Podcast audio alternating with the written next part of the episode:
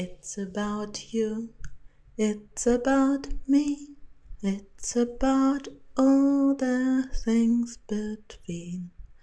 It's about us, it's about them, it's about everything but who I am.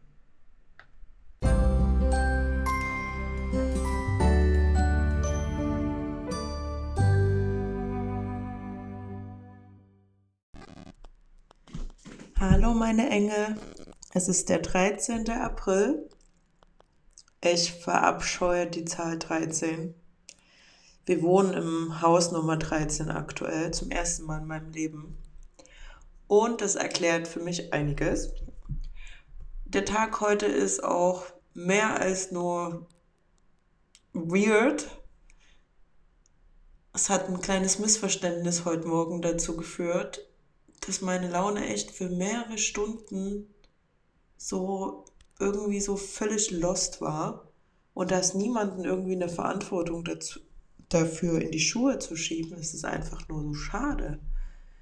Das passiert mir nicht so oft, außer wenn ich jetzt mal gucke, 13. April, yo, bin ich ja eine Woche vor Menstruationsbeginn. Also mittendrin in der PMDS. Ja, so viel zu meiner aktuellen Stimmung. Ich ähm, bin gespannt, wie eure Stimmung ist, wenn ihr diese Folge hört. Ihr musstet jetzt eine ganze Weile warten. Drei Wochen, um es genau zu sagen. Also ich kann mich definitiv noch nicht ähm, zu den professionellen Podcastern zählen, weil Regelmäßigkeit ist ja schon das A und O, sei es mal im eigenen Geschmack bedingt das einfach schön ist, wenn man sich auf was freut, wenn man sich darauf verlassen kann, dass es dann kommt. Und das Zweite, das ist ja die Bedingung, dass auch was erfolgreich wird und erfolgreich in dem Sinn, dass es etwas größer wird und auch mehr gehört wird und gesehen wird. Und ich habe gesehen, schon über 2000 Leute, über 2000 Uschis da draußen haben den Podcast gehört und das bedeutet mir sehr viel und ich finde es auch ein bisschen skurril und ich finde es auf jeden Fall sehr schön. Und ja, ich freue mich natürlich, wenn ihr damit was anfangen könnt und so ein bisschen mein Wunderpunkt so mit der Professionalität, mit der Regelmäßigkeit, ähm, gerade im selbstständigen Leben. Es funktioniert bei mir. Also ich funktioniere so nur mit Aufträgen von außen, dass ich quasi pünktlich abliefern kann, wenn es jetzt keinen Auftrag gibt. Ich habe jetzt nicht Spotify oder irgendjemand anderen bisher als Partner, der sagt, oder ähm, hier, Oshi Bonaparte, jeden Donnerstagmorgen musst du deine Folge abliefern, weil du kriegst so und so viel Geld von uns dafür bezahlt. Aber wisst ihr was? Ich werde das im Anschluss manifestieren, dass das passieren wird. Boah, ich vermisse wirklich die Regelmäßigkeit von so Aufträgen. Ich habe das schon mal erzählt zumindest auf Instagram bin ich da ein bisschen ins Detail gegangen, dass beruflich dieses Jahr so einiges mit sich bringt für mich. Es ist so ein bisschen Déjà-vu, habe ich ans erste Corona-Jahr, wo meine Selbstständigkeit mit Schreibkursen, die ich gegeben habe, ich habe mit voller Inbrunst und Leidenschaft und Liebe und Professionalität bis zu fünf ähm, Schreibkurse die Woche gegeben, kreatives Schreiben. Also ich habe mit Menschen zusammengesessen, die an Schreibprojekten arbeiten oder die einfach nur so ins Schreiben reinkommen wollen. Und das hat mich so, so glücklich gemacht. Live mit Menschen, also mit echten Menschen zusammensitzen, sich regelmäßig sehen, so zu so einer Gruppe zusammengewürfelt und geschworen werden. Und jeder kommt so mit seinen eigenen Geschichten und diese spannenden Charaktere und ich, die, die das managt und auch alle zufrieden machen möchte. Und es hat so gut hingehauen. Ich war da richtig, richtig glücklich. Ich war da noch nicht an einem Stand, dass ich sagen kann, hey Baby, ähm, von mir kommt so und so viel Kohle jeden Monat, konnte ich schon sagen, aber es hat jetzt noch nicht gereicht. Ich hatte da gerade erst angefangen, wieder mich beruflich aufzustellen nach dem zweiten Kind. Und es hat mir große Freude gemacht. Und dann mit dem ersten Lockdown war das völlig hinfällig. Dadurch gab es ja keine Präsenzkurse. Und das war komplett weg. Also das, dann hatte ich binnen wenigen Wochen im Lockdown zu Hause daraus eine Online-Schreibwerkstatt gemacht. Und da war das mit der Professionalität meinerseits aber auch wieder nicht so gegeben, weil Verbindlichkeit und ach, schwierig, schwierig, schwierig. Und das war ziemlich schwierig. Dann habe ich mein drittes Kind dabei bekommen. Meine Überraschung im ersten Lockdown war ja, dass ich schwanger war. Ja, und was jetzt passiert ist, ich hatte seitdem dann einmal eine feste Kolumne bei einem Magazin, Nido, was eingestellt wurde. Über ein Jahr konnte ich da regelmäßig für die schreiben und das war so, so gut. Ich gefühlt wie Carrie Bradshaw, zumindest am Anfang, die am Anfang ihrer Karriere ist. Und dann habe ich nach dem dritten Kind oder davor schon ähm, als es dann Nido nicht mehr gab, angefangen fürs Elternmagazin zu arbeiten. Also auch als Freie, nicht angestellt, aber habe dann mit der neuen Chefredakteurin auch schon vorher tollen Kontakt mit dem Chefredakteur und dann aber mit der neuen, also so viele tolle Themen geplant und wir haben uns wirklich beide so gefreut über die Zusammenarbeit.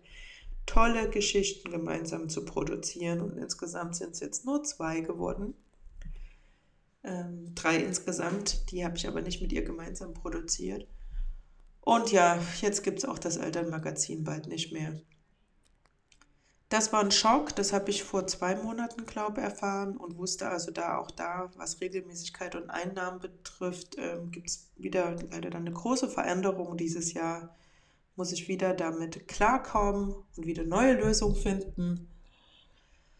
Ja, und meine Geschichte, die eine davon, die ich produziert habe, gemeinsam mit ihr, schafft es aber Gott sei Dank noch in die letzte Ausgabe. Also da mussten wir mal kurz bibbern, weil die natürlich viel mehr Themen geplant haben, als was sie jetzt rausbringen können. Und im Juni kommt die letzte Ausgabe vom Elternmagazin raus. Jetzt haben wir April, Mai, Juni.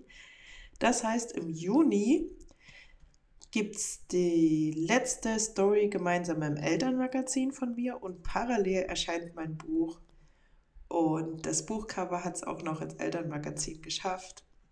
Und dieser letzte Beitrag dreht sich ähm, um meine Beziehung zu meinen Eltern und was das mit mir gemacht hat, wie das meine Mutterschaft in den ersten Jahren und bis heute geformt hat. Und um dieses Thema soll es in der heutigen Folge gehen. Und für mich ist ganz, ganz wichtig, dass die von euch, ähm, die jetzt gerade zuhören und die vielleicht äh, sich gefreut haben, irgendwie, dass es so eine locker flockige Folge kommt und ihr so einfach beim Geschirrspülen oder so zuhören könnt. Ähm, keine Ahnung, wie Promi, Promi-Flash lesen oder irgendwelche Leute verfolgen auf Instagram. Das wird die Folge jetzt nicht. Ähm, ich würde mal sagen, ich würde mal eine Triggerwarnung aussprechen. Einfach weil das ein Thema ist, was so wahnsinnig individuell persönlich ist und einfach ganz, ganz viele Wunden verursachen kann oder aktuell noch verursacht bei vielen. Und da muss man Bock drauf haben. Und ich möchte aber damit nicht sagen, hört nicht zu, weil das ist ja auch wirklich jeder, jedem selbst überlassen, ähm, wie so ein Zuhören bei so einer Podcast-Folge, was das mit einem macht in der Zeit. Also ich sage euch jetzt mal, dass diese Folge jetzt ein bisschen anders ist wie die ersten fünf. Bei den ersten fünf habe ich erst einfach nur drauf losgeplappert. Das ist jetzt hier die ersten acht Minuten auch passiert. Aber jetzt weiß ich quasi konzentriert für die nächsten 25 Minuten, was ich machen werde. Und zwar habe ich vor einer Weile auf Instagram mit euch darüber gesprochen oder mit einigen von euch, wie eure Beziehung zu euren Eltern ist und was es da für Probleme gibt und wie euch das beeinflusst und habe da wirklich hunderte Zuschriften bekommen. Und ich werde ein paar davon anonym jetzt vorlesen ähm, und so thematisch so ein bisschen einordnen. Und das mache ich, weil mir das so, so geholfen hat damals, das zu hören. Das ist so vor einem halben Jahr passiert, dass ich mit vielen von euch darüber gesprochen habe. Ich war in meinem Freundeskreis die Einzige mit wirklich so einem für mich belastend schwierigen Verhältnis und habe mich mit dem Thema sehr allein gefühlt. Und das war eine Offenbarung von einem halben Jahr, das von so vielen Gleichgesinnten zu hören und das tat mir unheimlich gut. Und genauso tat es mir auch gut, von, von Menschen zu hören, bei denen das nicht so ist. Also um auch zu denken, ey, das ist an mir ist nichts falsch oder an niemandem ist irgendwas falsch, aber es geht auch anders und ähm, es geht aber eben auch so und das ist kein Einzelfall und das möchte ich ähm, euch schenken mit der Folge. Ich habe vor wenigen Wochen eine Nachricht einer Followerin bekommen, die ich euch jetzt vorlese. Hi Lieblings-Oshi. Ehrlich gesagt beschäftigt mich, dass ich als Mutter meine Kinder so sehr liebe. Es fühlt sich bedingungslos an, aber für meine eigene Mutter kann ich das nicht empfinden. Und ich weiß schon, woran das liegt, an der Art, wie sie mit mir umgegangen ist, aber es stellt dieses natürliche Band, das da sein sollte, so krass in Frage. Ich habe totale Angst, meine Kinder könnten irgendwann so empfinden und es fühlt sich so an, als hätte ich selbst eine Art Mutterliebe zweiter Klasse erfahren. Weißt du, was ich meine? Ja. Ja, ich weiß, was du meinst. Das zu dieser Frage. Und als ich diese Nachricht bekommen habe, war mir klar, dass ich ähm, relativ zeitnah jetzt im Podcast darüber sprechen möchte. Ich hatte erst geplant, äh, wenn der Artikel draußen ist, darüber eine Folge zu machen. Aber dann hat sich bei mir selbst ähm, hier der Besuch angekündigt von meiner Mama und ähm, da war das Thema wieder ganz arg akut und die Gedanken dazu und sie waren diesmal aber anders. Es war diesmal etwas anders, was erzähle ich euch später. Und dann habe ich gemerkt, nee, wir müssen jetzt drüber sprechen das, das, da will jetzt was raus. Und das, diese Gedanken von der Followerin, von der Leserin von mir, die quasi diese, diese eigene Liebe zu ihren Kindern vergleicht mit der Liebe von ihr selbst zu ihrer Mutter und mit der Erfahrung, ähm, wie sich Liebe von ihrer Mutter zu ihr selbst angefühlt hat. Boah, kann ich sagen, also das Thema begleitet mich definitiv mein ganzes Leben. Erinnert dran, würde ich sagen, ab dem Alter so von 10, 11, 12, verstärkt aber durch Briefe, durch sehr viel Aufgeschriebenes von der Zeit, was ich in der Kiste bewahrt habe, die ich einfach nicht öffne weil ich es nicht lesen will und kann. Und gleichzeitig, ich denke, ich muss aber, weil da waren auch sehr, sehr viele Briefe an mich als spätere Frau und eventuell auch Mutter dabei, wo ich mir selbst Dinge gesagt habe, die ich auf keinen Fall machen darf, weil ich sie damals akut aus der Kindes- oder jugendlichen Perspektive geschrieben habe. Und das heißt nicht, dass ich ähm, quasi das, was dann da drin steht, an mich quasi dann genauso umsetzen würde, weil es kann natürlich sein, dass sich meine Perspektive jetzt als erwachsene Frau geändert hat und ich manche Sachen anders sehe. Also das ist definitiv bei mir der Fall. Aber grundlegende Sachen eben auch gar nicht. Und ähm, es ist wunderschön für mich und so, so fundamental zu sehen, dass ich in einer Generation jetzt Mütter erlebe, die, die diesen Wunsch halt teilen und, die auch ganz viel darüber reden. Und dieses ganz viel habe ich jetzt, muss ich ehrlich sagen, bevor das Gespräch jetzt bei mir, bei meinem Profil angefangen hat, Oshi Bonaparte auf Instagram, jetzt nicht so erlebt. Und aber als dann das Thema da war, wurde es plötzlich ganz groß, zumindest eben intern in den ganzen Nachrichten.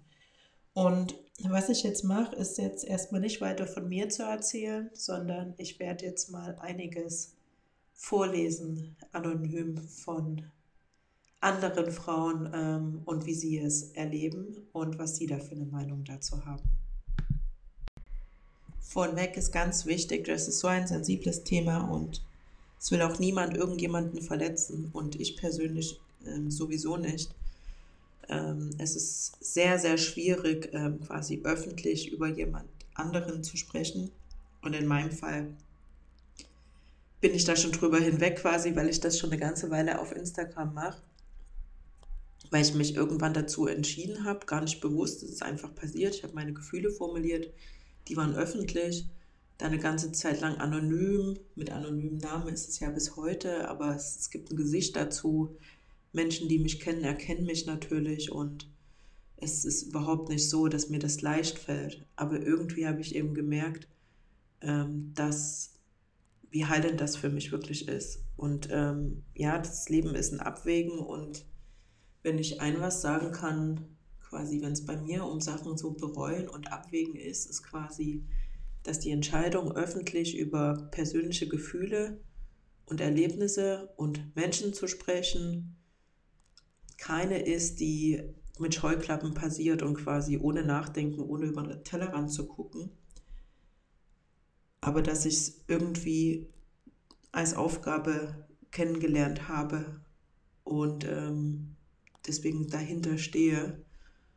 Und mir ist es ganz, ganz wichtig, dass von euch quasi niemand diese Entscheidung treffen muss oder sowas. Deswegen ist alles jetzt so formuliert, dass die, die es wissen, ähm, dass es von denen ist, die würden es erkennen, aber sonst würde jetzt niemand erkennen irgendwie, um wen es da geht. Ja, also beginnen wir. Ja, von meinen Leserinnen auf Instagram gaben 37% an, ein kompliziertes Verhältnis zu ihren Eltern zu haben. Dass es so viele gibt, die davon befreit sind, also quasi die 4, äh, 63 Prozent, die anderen. Und ich weiß, dass es quasi, also erstmal, wie viele machen damit bei so einer Umfrage? In meinem Fall weiß ich jetzt nicht mehr die genaue Zahl, aber circa 4.000, 5.000. Und trotzdem hat das bei mir einen Stich im Herzen ausgelöst. Also ich habe mich direkt anders gefühlt. Also zu ich wäre direkt gern eben diese 63 Prozent gewesen, die da eben angeben, kein kompliziertes Verhältnis zu haben.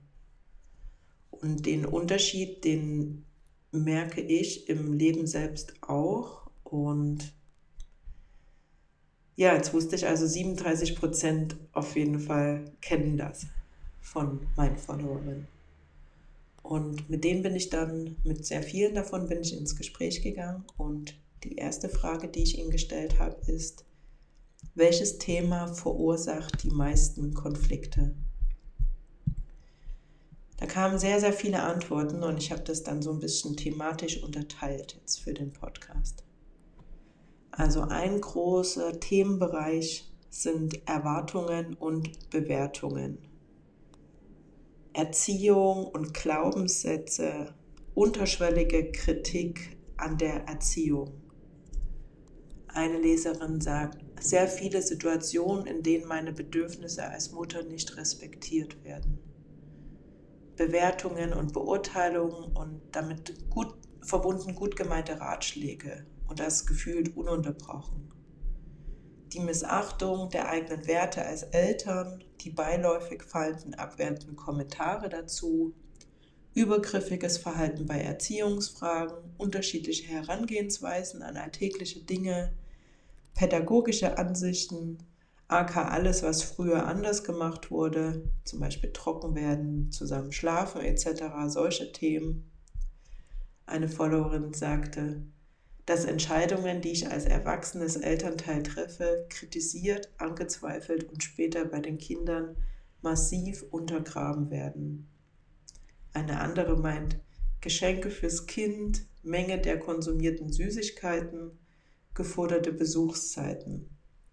Und wieder eine andere Belehrung meiner Mutter und ihrem Partner, wie ich richtig mit meiner Tochter umzugehen habe. Und das Gefühl, dass es jedes Mal hinterlässt, eine schlechte Mutter zu sein. Dabei bin ich echt eine coole Mom. Ja, zu weiteren Konflikten kam, kommen Meinungsverschiedenheiten zu gewissen Themen, also jetzt fern von Erziehung. Zum Beispiel meint eine Corona-Impfung und Politik. Meine Eltern sind sehr anfällig für Esoterik, Schwurbel und sonstige Theorien. Ich fand es lange harmlos. Als die Pandemie anfing, hat es zu riesigen Konflikten geführt. Aber wir haben es überstanden, kennen und respektieren, naja, fast inzwischen jeweils den anderen Standpunkt. Das fand ich sehr schön, die Antwort, weil sie halt schon so eine Entwicklung gezeigt hat, ne? Und so zusammengefasst hat, wie so ein bestimmtes Thema so eine, so eine Wendung auch genommen hat. Also die müssen ja miteinander geredet haben darüber, wenn sich ihre Meinung dazu irgendwie geändert hat. Also was ich, um was ich euch jetzt schon bitte, ist, dass ich, äh, dass ihr unter dem Post von dieser Podcast-Folge bitte unbedingt was dazu schreibt, was ihr denkt, was ihr jetzt hier nicht hört, was zu Konflikten führt. Ihr müsst das ja nicht persönlich schreiben, aber einfach so als Thema. Weil ganz ehrlich, dann können, wenn sie wollen, die Großeltern oder beziehungsweise die Eltern der aktuellen Eltern das lesen und können vielleicht den einen oder anderen Konflikt so vermeiden, wenn sie halt. Ich weiß ganz genau, dass es sehr viele Eltern gibt, denen man das nicht zeigen könnte und dass das definitiv nicht dann zu einer Einigung führen könnte. Aber ja, das mal nur so am Rand. Ich mache weiter mit den Antworten. Eine weitere Antwort, die kam, wie sie mit meinen Kindern umgehen, so wie mit, so wie mit mir und uns damals, nur dass ich mir vieles anders vorgenommen habe. Eine weitere Antwort. Rauchen. Sie finden, dass ich übertreibe, wenn ich nicht möchte, dass meine Kinder angefasst werden, nachdem sie gerade geraucht haben. Ich erwarte, dass sie es für ihr Kind und ihre Enkelkinder mal ein paar Stunden lassen können. Ich finde, da merkt man ja so sehr, dass da erstmal so zwei Brandhärte sind, die, die, also erstmal sind es einfach Personengruppen, die eine unterschiedliche Meinung haben. Ne? Die eine denkt, ja, Rauchen ist okay, auch Rauchen in der Nähe von Kindern ist okay, äh, sich Hände nicht waschen danach ist okay. Und die andere Gruppe, um die Kinder, um die Kinder, die die Kinder hat, um die es geht, sagt, nee, das möchte sie nicht. Ähm, und ich finde, das ist auch so ein krasses Thema, die Sachen, die man quasi selbst bei seinen Kindern macht und die einem wichtig sind, was kann man von Mitmenschen erwarten, dass sie das einem gleich tun? Also kann man, wenn zum Beispiel jetzt eben die Großeltern babysitten, auf die Enkel aufpassen, kann man erwarten, dass sie quasi den Regelkatalog, den man ihnen mitgibt, wie sie sich zu verhalten haben, was No-Gos sind, dass sie das eins zu eins beachten und respektieren. Ist das zu erwarten? Oder gibt es einfach Sachen, die sie selbst entscheiden können und so machen können, wie sie es können? Und wie geht man ins Gespräch darüber? Also ich habe das selbst erlebt, dass quasi eben, ich habe es jetzt gerade schon so Regelkatalog genannt, und ich finde, das wird jetzt gar nicht so schlimm. Gleichzeitig war ich aber auch die, die ihn quasi gesagt hat und nicht die, die den Katalog so empfangen hat. Und bei uns ist er erst entstanden, ähm, als ich gemerkt habe, dass eben Dinge passiert sind, die für mich eben gar nicht klar gingen. Und dann ist es passiert, dass beim nächsten Besuch ich vorher gesagt habe, das bitte nicht und das bitte nicht und das bitte nicht. Und die Reaktion, die ich darauf bekommen habe, war jetzt nicht so positiv.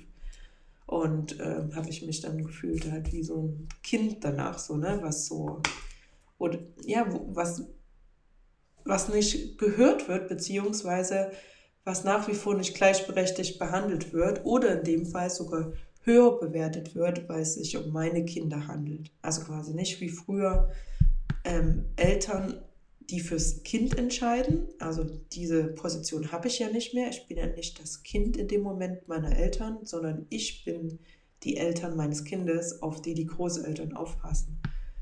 Und da schon so von der Rangordnung her dass das irgendwie, dass, dass man gleichwertig ist oder irgendeiner wichtiger, ist, das gilt ja schon mal zu klären. Ich finde, da rutscht man so schnell rein, dass jeder so sein Ding macht und wenn das nicht aufgeklärt wird oder man sich nicht einig werden kann, dann ist es wahnsinnig schwierig. Ja, ich mache weiter. Ein Zitat oder eine Antwort war, der Leistungsdruck, den meine Eltern auf mich haben oder hatten, alles tugendhaft, pünktlich, richtig zu machen. Arbeit ist wichtiger als Zeit und Freizeit. Ich glaube, damit können sehr viele etwas anfangen. Eine andere sagte, ich komme nicht darauf klar, wie negativ Sie vieles sehen. Ich bin voll Optimismus und Sie sehen immer erst das Problem. Oh, da, also damit kann ich direkt auch was anfangen und ich denke da immer sofort, keine Ahnung, das ist so das Ossi aufwachsen und Wessi aufwachsen und natürlich kannst du es nicht verallgemeinern, aber das merke ich auch im Austausch mit euch auf Instagram, dass es da doch irgendwie ähm, große Unterschiede gibt dass ich mein Leben anders lebe als sie selbst und von ihnen Weiterentwicklung fordere, besonders bezüglich ihrer rassistischen Vorurteile. Ja, da kann ich auf jeden Fall, könnte ich mehrere Bücher dazu schreiben. Ich muss aber ehrlich sagen, dass ich mittlerweile einfach denke, der Mensch ist ab 50 nicht mehr lernfähig, vielleicht schon ab 45. Das macht mir dann wieder Angst, weil ich bin schon 36, ich habe also quasi noch gute zehn Jahre, wo ich vielleicht anderen Menschen zuhöre, wenn ich mir selbst glaube, was das betrifft. Ich muss kurz zurücknehmen, ähm, dass ich beim Thema Rassismus keine Bücher drüber schreiben kann, wie die Familie reagiert. Also maximal ein Buch. Und das betrifft nicht meine Eltern also da gab es vielleicht mal zwei Situationen, wo ich mir Verhalten anders gewünscht hätte, aber ansonsten gibt es da, was das Thema betrifft, bei uns gar keine Probleme und das ist auch, bin ich wirklich froh, weil ich einfach leider Gottes weiß, gerade in der Ecke, wo ich aufgewachsen bin, also dass da manche Eltern ganz anders wären. Ja, weiter geht's. Meine Eltern haben von mir als Kind sehr viel Disziplin und Verantwortungsbewusstsein abverlangt. Aus heutiger Sicht finde ich es zu viel und wenn ich meine Eltern beobachte und bewerte, sind sie häufig nicht verantwortungslos. Sie handeln oft nach ihrem Gusto, können aber auch andere nicht wertfrei leben lassen. Ja, frage ich mich auch wieder, ob das so ein Altersding ist. Also, dass sie dass Menschen sich einfach das so rausnehmen, quasi so über andere zu urteilen und selbst, keine Ahnung, also einfach so ein moralisches Vorbild. Ich wüsste wirklich, wenn ich genau hinschaue bei meinen Freunden, also muss ich aufpassen, was ich sage, wenn das jemand hört, nicht, nehme es zurück von meiner Cousine, der Cousine, der Tante, der Onkel und äh, hier tausend, um tausend Ecken und äh, jemand, den ich überhaupt nicht kenne aus dem Internet, hat mir mal erzählt, dass die Person eigentlich keine Eltern kennt, die so ein moralisches Supervorbild sind. Also dieses Lästern, ich weiß nicht, ob das mit unserer Generation jetzt sich schon ein bisschen verbessert, aber ich denke, ein bisschen schon. Oh, ich könnte jetzt so was erzählen, ey, und muss echt aufpassen, was, worauf ich Bock habe, was zu erzählen, was nicht. Aber mal ein Beispiel. Meine Eltern kommen an in unserer neuen Wohnung. Die mussten ja schon öfter in der neuen Wohnung bei uns ankommen. Und dann wird erstmal so voll über die Nachbarn so, wie die was machen oder der was machen oder die was machen. Wo ich mir denke einfach, dass sowas machen wir nicht. Jetzt zu zweit, so intern, aber nicht so öffentlich vor anderen. Ja. So, eine weitere Followerin berichtet. Die Ehekrise meiner Eltern. Sie sind zwar zusammen, aber Fremdgehen, schreckliche Streit und Konfliktkultur sowie toxische Abhängigkeit haben meine Eltern in ein viel unperfekteres Licht gerückt als jenes, welches ich als Kind hatte. Ja, also ich muss ehrlich sagen, mein Bild hat sich da jetzt insoweit ähm, andersrum verändert. Ich habe sie leider als Kind schlimmer wahrgenommen als jetzt mit meinem Wissen von heute. Damit will ich nichts entschuldigen, was da passiert ist. Aber einfach so jetzt, wo ich weiß, wie das ist mit drei Kindern und so eine Partnerschaft zu führen, sehe ich das ein bisschen anders. Also bei mir, das war jetzt bei mir anders. Ich bin da nicht irgendwann aufgewacht und habe gedacht, oh, ich dachte meine Eltern, dass es so wie Familie geht. Das habe ich leider selten gedacht, wenn ich es überhaupt mal gedacht habe. Eine weitere Followerin sagt, meine Mutter redet über meinen Vater und ich gebe ihr Tipps, wie sie damit umgehen sollen kann. Sie regt sich darüber auf, dass ich mehr zu ihm stehe als zu ihr. Mein Punkt ist, dass sie ihn nicht verändern kann, nur anders mit den Situationen umgehen kann. Sie versteht das nicht. Ja, ähm, die, sie sagt noch dazu, äh, dass die Mutter seit über 20 Jahren an einer Essstörung leidet und an anderen Krankheiten und sie wünscht sich so sehr, dass sie eine Therapie macht und mehr auf sich achtet. Das ist für mich auch klares Ding, das ist eine Frage der Zeit, des Zeitgeistes. Ich meine, die hatten einfach nur das Reden darüber, das Aufregen darüber untereinander, über den Partner. Also da hat also ich wüsste davon niemanden von Eltern oder irgendjemanden, der zur Familienberatung gegangen ist. Außer es gab wirklich eben, es ging übers Jugendamt heiß her. Aber hier Paartherapie oder sowas, das gab es doch nicht. Und genau das gleiche mit Essstörungen. Ja. Ich kann den Wunsch absolut nachvollziehen, dass man möchte, dass ähm, Genau, also ja, dass die Mutter eben nicht nur redet, um, sondern Taten sprechen lässt. Und ich kann absolut dazu relaten, wie das ist. Also, das kenne ich so ganz genauso. Also ich kenne sehr, sehr wenig Menschen dieser Generation, die irgendwelche Arbeit an sich selbst wahrgenommen hat. Das interessiert mich so, wie das bei euch ist, wirklich. Also ob ihr Eltern kennt, sagen wir mal also definitiv Geburtsjahr unter 70, ähm, die, die, die irgendwas machen, also die sich aktiv Hilfe holen und sich eben nicht nur bei ihren Kindern oder bei ihren Freunden oder sonst wie darüber aufregen.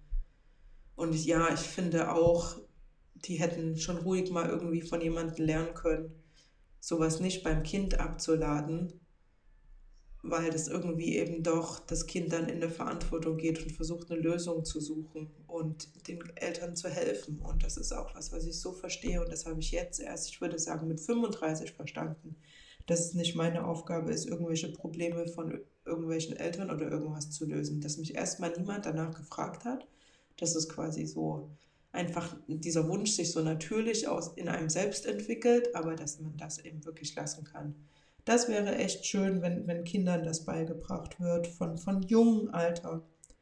Dass wenn jemand aktiv nach Hilfe sie fragt und sie die Kapazität dafür haben und das handeln können, ähm, sie natürlich gerne helfen können, wenn sie wollen, aber eben nicht müssen und erst recht nicht den Eltern. Bringt das irgendjemanden jemanden bei? Gibt es da irgendwie ein Buch dazu? Soll ich ein Buch darüber schreiben?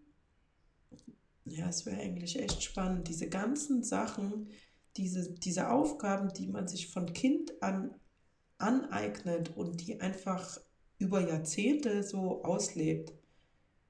Quasi dieses Choose Your Battles.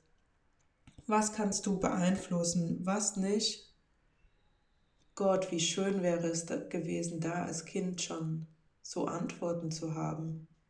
Ich finde, so Selbstliebe ist so das eine. Selbstliebe wird einem ja in vielen Büchern mittlerweile auch so beigebracht, auch Kindern schon, auch in vielen Hörspielen und so weiter. Aber es ist eben nicht nur Selbstliebe, es ist ganz von dabei die Abgrenzung. Eine weitere Leserin sagt, früher bin ich mit Fragen zu meinen Eltern gegangen und habe mich auf ihre Ratschläge verlassen. Heute ist es eher umgekehrt. Ich frage meine Eltern nicht mehr nach Rat. Ich merke, dass viele An- und Einsichten meiner Eltern nicht mehr zeitgemäß sind und zu meinen Ansichten passen. Das führt automatisch zu Distanz und teilweise auch Konflikten. Ja, kann ich absolut nachvollziehen. Und vor allem, dass der Wunsch eben so groß ist, dass man irgendwie doch auf einem Level sein will oder eben sogar lieber eigentlich lernen will von den anderen. Und wenn man dann irgendwann versteht, man kann da gar nicht so viel lernen, dann ist das ja einfach frustrierend. Aber man muss es nicht dabei belassen. Also ich habe hier überhaupt keine psychologische Ausbildung oder irgendwas. Ne? Alles, was ich hier sage, das ist einfach mein Senf und spricht nur, also entspricht nur mir, ohne dass da irgendwas belegt ist. Also ohne Gewehr. Aber ich finde, man kann, wenn man möchte und es eben kann, dann eine Person akzeptieren, eben wie sie ist. Und dieses Lernen kann man dann, eben wegnehmen, aber vielleicht gibt es noch was anderes neben Lernen. Vielleicht gibt es eine gibt es eine gute Zeit zusammen zu haben. Vielleicht kann man zusammen lachen, vielleicht kann man zusammen Sport machen. Ähm, vielleicht macht es einen einfach glücklich, die Großeltern mit den eigenen Kindern zu sehen. Vielleicht gar nicht die abzugeben, sondern einfach die dabei zu sehen. Also es gibt ja noch andere Sachen, wie man gemeinsam Zeit verbringen kann. Und da muss man dann ein bisschen umdisponieren. Ja. Eine weitere Leserin sagt, wir haben unsere Kinder nicht getauft, meine Eltern wollten das Warum nicht hören können, mein, mein, äh, können meines aber nicht sachlich beantworten. Ja, das ist ja so ein absolutes Paradebeispiel, oder? Also jemand zeigt dir einfach, was er von dir denkt und kann dann aber nicht konstruktiv mit dir darüber reden. Oh, super ätzend. Ja, jetzt wird es ähm, ziemlich emotional, vor allem für die, die es betrifft. Es kamen auch viele Antworten, dass der Konflikt in der Vergangenheit liegt. Eine Leserin schrieb, selbst Mutter zu sein und diese unbändige Liebe für das eigene Kind zu spüren, dadurch wurde noch viel unverständlicher, wie man zu seinen eigenen Kindern so lieblos und gleichgültig sein kann. Erst dann wurde mir und meinen Geschwistern so richtig klar, wie beschissen unsere Kindheit war. Eine weitere schreibt, die Erziehung der Enkel, beziehungsweise das dabei auffällt, warum man selbst so verkorkst ist. Ja, dann gab es auch noch weitere Themen und Gefühle aus der Kindheit, die für Konflikte sorgen können, zum Beispiel mangelndes Gesehenwerden, mangelnde Zuwendung und Fürsorge, alkoholische, psychische Krankheiten, Vernachlässigung. Eine Leserin schreibt, die psychische Erkrankung meiner Mutter emotionale und teils körperliche Vernachlässigung von beiden Elternteilen. Eine weitere schreibt, das Verhalten meiner Mama mir gegenüber, viele Streitereien, unverarbeitete Traumata infolgedessen und das Nicht-Einsehen wollen jeglichen Fehlverhaltens. Ja, das Nicht-Einsehen wollen jeglichen Fehlverhaltens. Das ist wahrscheinlich was, was sehr viele, die damit was anfangen können, ähm, die, die dem zustimmen. Der Wunsch nach einer Entschuldigung, der Wunsch, dass ausgesprochen wird von der anderen Seite, ja, du hast recht, du hast dir das nicht ausgedacht, du erlebst, hast es nicht so erlebt, weil du so und so bist, sondern es ist so passiert. Diese Wunden sind passiert und auch aufgrund meines Zutuns. Also so etwas zu hören, der Wunsch ist wahnsinnig groß bei ganz, ganz vielen. Und ich denke, dass die wenigsten das ähm, erlöst bekommen quasi. Und im Gespräch mit ein paar haben wir auf jeden Fall so festgestellt, dass wenn was passiert in die Richtung, dass das wirklich ähm, quasi so ein Turm, der so zusammengefallen ist, jetzt nicht wieder aufbaut, aber dass es so ein paar Stücke zumindest so wieder nebeneinander stellt, ein paar Bausteine. Also dass dann, dass dann nicht mehr wie so ein wie so ein wüstes Feld, wo alles kaputt ist und alles kreuz und quer liegt, sondern es kommt so ein bisschen Ordnung rein. Und was ich mitbekommen habe bei mir selbst, ist, dass je mehr ich mich damit beschäftige, und damit meine ich nicht nur, indem ich irgendwelche Bücher lese von irgendwelchen Psychologinnen oder Psychologinnen zu dem Thema. Aber je mehr ich quasi wirklich jetzt selbst Therapie gemacht habe, das hat eher vieles aufgewirbelt, noch viel mehr, je mehr ich versucht habe, andere Sichtweisen einzunehmen Oder ähm, wirklich so mit dem Stand von heute zu gucken auf das, was ist und nicht auf das, was nicht ist. Super leicht gesagt, gerade eben, wenn es einem nicht gut geht, dann kann man das überhaupt nicht. Und mir ging es jetzt eine ganze Weile nicht gut. Das ist jetzt alles erst so seit, ich würde sagen, ein, zwei Jahren oder ein, nicht mal, ein Jahr. Desto ähm, geordneter wird eben dieses Feld. Und man kriegt das jetzt nie zu der Spielwiese, wie man es gern möchte, aber es muss nicht so bleiben, wie es eben über Jahre ist. Eine weitere Leserin schreibt, ähm, Geldsorgen meiner Eltern in der Kindheit, Existen Existenzängste, seit ich neun bin dadurch. Ja, also das ist auch ein Thema, was wirklich nur die verstehen werden, also die, die das betrifft. Also was das bedeutet, sich arm zu fühlen ähm, oder arm zu sein, ähm, die Sorgen zu erleben, die Existenzsorgen, das ist, ein, das ist ein Thema für sich, wie Kinder damit umgehen, wenn die das mitbekommen. Weitere Themen, die zu Konflikten führen, gerechte Aufteilung von Zeit, Aufmerksamkeit, Geld, Zuneigung zwischen den Geschwistern. Eine Leserin schrieb, die Erkenntnis, dass mein Bruder mehr, mehr zählt als ich und sie einen anderen Umgang mit ihm haben.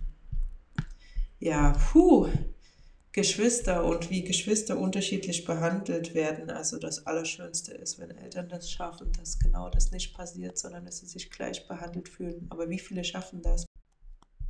Ich lese noch ein paar weitere vor dass meine Mutter meine Grenzen nicht wahrt, zu viel Nähe will, mich emotional erpresst. Dass Entscheidungen, die ich als erwachsenes Elternteil treffe, kritisiert, angezweifelt und später bei den Kindern massiv untergraben werden. Meine Mutter macht bei meinen Kindern ihr eigenes Ding, ich möchte, dass sie sich nach mir richtet. Ich musste mich jahrelang selbst aufbauen und die erlernten Selbstzweifel ablegen. Je älter ich werde, desto mehr entferne ich mich von ihm. Ich habe nur noch meine Mutter und die hat so gar keinen Bock auf ihre Enkelkinder. Da kommt bei mir hoch, dass sie auch auf ihre eigenen Kinder nie so richtig Bock hatte. Sie ist Narzisstin und wir fetzen uns regelmäßig. Bindungsorientierte Erziehung. Meine Eltern haben wenig Verständnis dafür. Dass wir das Nähebedürfnis unseres Kindes stillen, auch wenn das heißt, nicht mit dem Partner im Bett zu schlafen, weil es damit allen besser geht. Sie trauen mir nichts zu, ich traue mir nichts zu. Ich habe das Gefühl, sie wollen mich klein halten und wollen Einfluss über mich behalten. Ich bin gefühlt ständig abhängig. Ich hadere damit, dass sie traurig sind, mich immer nur gehetzt, nicht vom Mann unterstützt und traurig zu sehen. Ich wäre gern das, was sie in mir sehen wollen, bin es aber nicht. Das hat mich sehr berührt, als ich das gelesen habe. Das habe ich oft noch gelesen. Jetzt nicht, weil ich die Perspektive ähm, verstehe oder beziehungsweise nachvollziehen kann, sondern eher, weil das so mein größter eigener Wunsch an mich selbst ist, eben so das alles so toll hinzubekommen und selbst eine tolle Partnerschaft zu haben und selbst nicht traurig vor den Kindern zu sein. Ja, also diesen, diesen Erfolgsdruck ans Familienleben, den man quasi selbst sich auferlegt. Das hat mich sehr berührt. Eine weitere Leserin schrieb, wie viel Zeit ich für sie investiere, ist oft ein Streit. Spoiler, nie genug. Das können bestimmt einige nachvollziehen.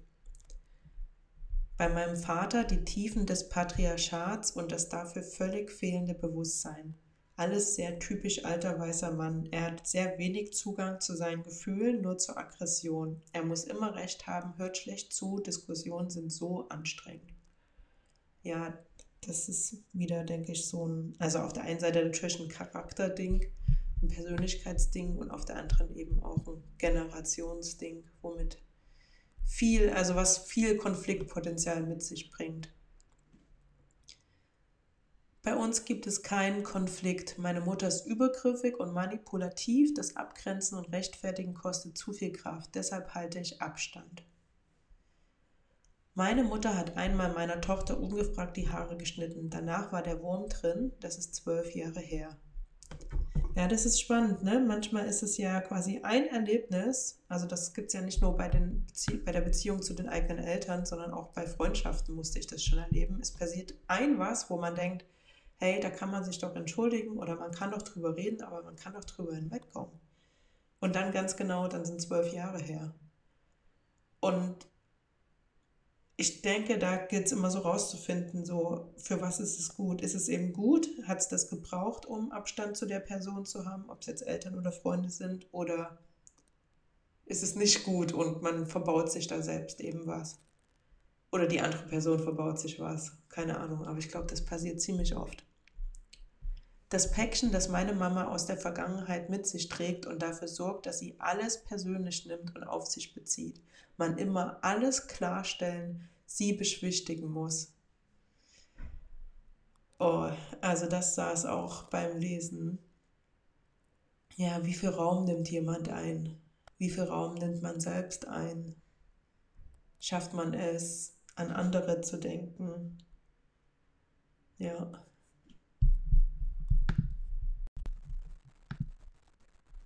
keine bedingungslose Unterstützung zu bekommen, als unser Sohn über viele Monate schwerst krank war. Die Betreuung der Kinder meines Bruders ging vor, damit dieser Karriere machen konnte. Ja, das hatten wir vorhin schon, ne? Die unterschiedliche Behandlung von Geschwistern. Also ich glaube, die mit vielen Geschwistern können sehr viele damit anfangen. Ich verrate jetzt mal nicht, was mein Mann und ich damit anfangen können. Wir sind beide die ähm, ersten Kinder, die großen Kinder. Entfernung ist bei uns das Thema, dadurch kaum Hilfe durch Großeltern. Die Besuche sind eher eine zusätzliche Belastung. Ja, aber da kann ich so relaten zu, dass man, wenn man natürlich woanders wohnt, man, man kann nicht davon profitieren, dass die Großeltern einmal in der Woche die Kinder von der Kita abholen und dann sieht man sie abends wieder. Ähm, oder dass man mal nur selbst zum Kaffee trinken geht und mal selbst keinen Kaffee machen muss und dann geht man wieder. Das ist sowas all das ist dann nicht mehr möglich. Ein Besuch ist einfach was ganz, ganz anderes. Aufmerksamkeit fürs Enkelkind, die eigene Bedürfnisse als Erwachsene nicht mal hinten anstellen können.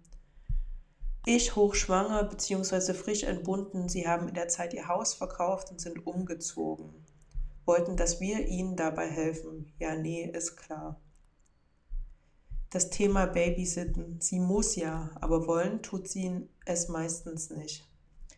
Also dieses Thema kam auf jeden Fall sehr, sehr, sehr, sehr oft.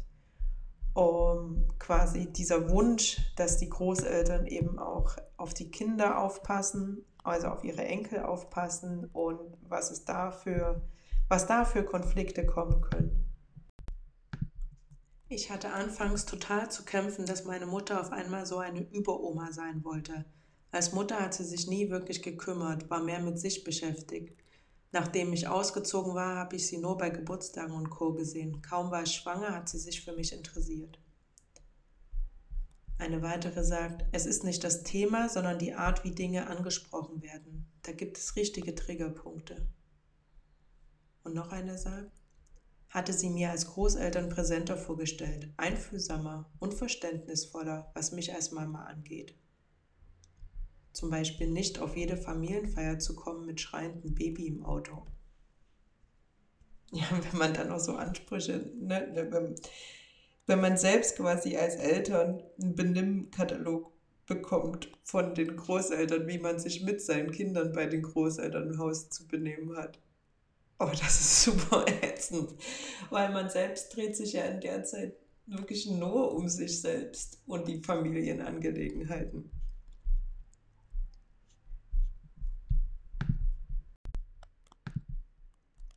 Am Anfang war es schwer herauszufinden, was eine Oma darf und was nicht. Das habe ich früher selbst erlebt. Oma ist die Beste und da herrschen andere Regeln. Am Ende von tausend Tränen, sinnloser Diskussion, weiß ich sie zu schätzen. Auch unsere Kids brauchen mal Urlaub von ihren Eltern, deren Regeln und Bedürfnissen.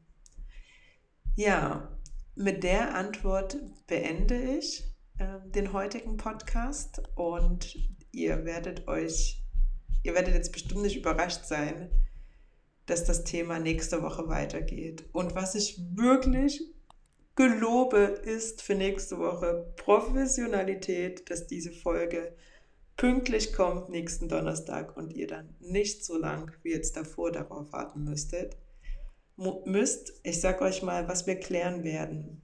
Wir werden darüber sprechen, was bei diesem Thema Beziehung zu den eigenen Eltern vielen anderen geholfen hat mit dem Umgang darin, das zu verbessern. Was gibt es für Tipps? Was gibt es für Bücher? Was gibt es denn für Ansätze, wie man die Beziehung, wenn die einen belastet, zu den eigenen Eltern klären kann und ändern kann?